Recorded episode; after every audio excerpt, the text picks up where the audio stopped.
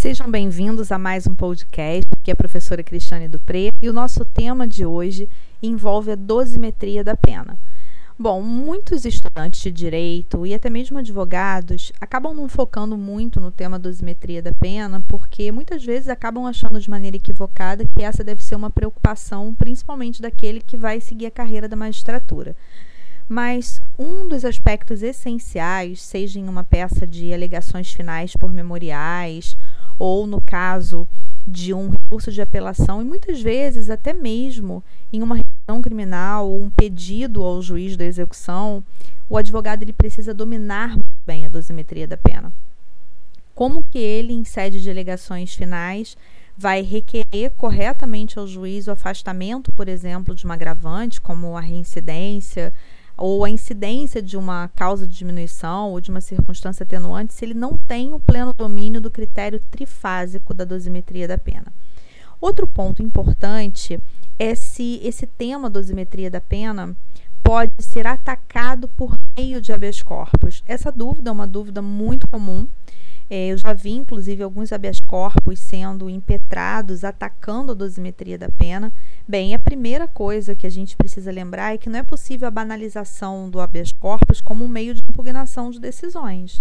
Né? Há todo um movimento contrário dos tribunais superiores a essas tentativas de se utilizar o habeas corpus em substituição às vias recursais previstas em lei. E isso mostra a grande importância que é necessária que o advogado tenha no tema dosimetria da pena. A partir do momento eh, que nós não tivermos na prática da advocacia criminal uma correta ligação da dosimetria da pena em sede de alegações finais, ou ainda uma impugnação correta em sede de recurso de apelação, isso pode prejudicar drasticamente a defesa.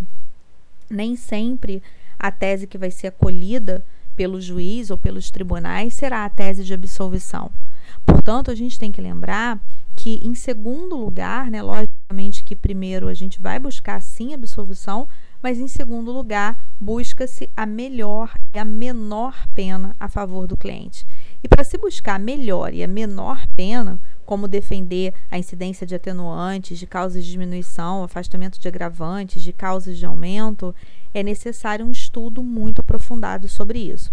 Fazendo uma breve recapitulação e lembrando que dentro da nossa comunidade criminalista de elite, a gente trata detalhadamente do tema dosimetria da pena. É um tema árduo, é um tema que envolve é, todas as fases, né, as, as circunstâncias judiciais, as circunstâncias agravantes e atenuantes, as causas de aumento e diminuição. Então, a gente não tem intenção nesse podcast de esgotar o tema dosimetria da pena, mas recordar alguns pontos essenciais.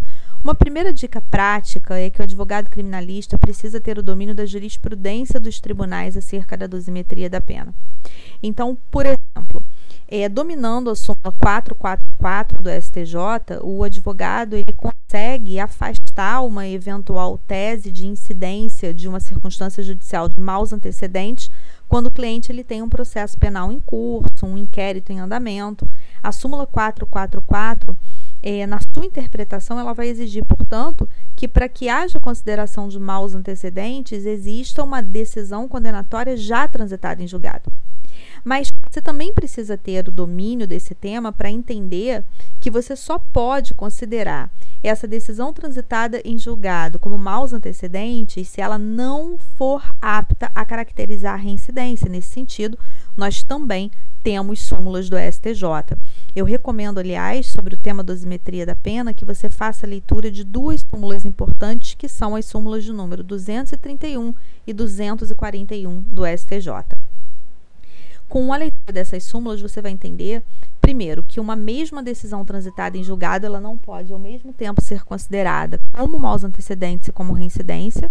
Em primeiro lugar, ela deve ser considerada como reincidência. Caso não sirva para reincidência, ou seja, caso não se adeque ao artigo 63 do Código Penal, aí sim, essa decisão pode ser utilizada como maus antecedentes.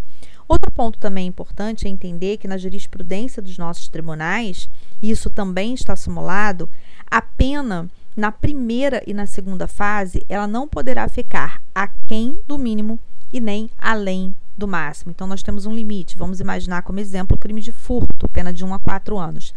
No caso do furto, nós até podemos ter uma pena menor que 1 ou maior que 4 no furto simples, mas isso só pode acontecer na terceira fase da dosimetria da pena, diante de uma causa de aumento ou de uma causa de diminuição, como é o exemplo da tentativa.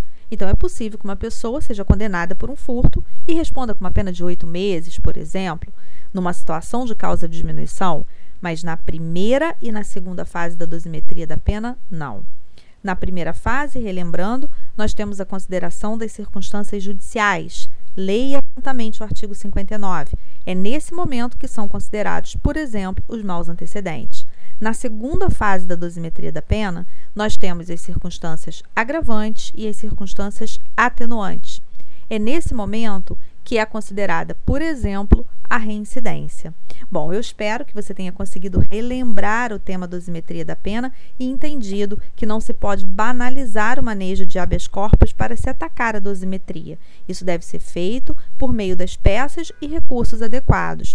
No caso do recurso de apelação, por exemplo, que ataca, que vai justamente impugnar a sentença condenatória, que é justamente onde o juiz realiza a dosimetria da pena. Os nossos tribunais, eles só admitem o cabimento de HC em hipóteses de extrema ilegalidade, hipóteses teratológicas. De resto, não. Bom, até o nosso próximo podcast e estude profundamente esse tema porque ele é muito importante na prática penal.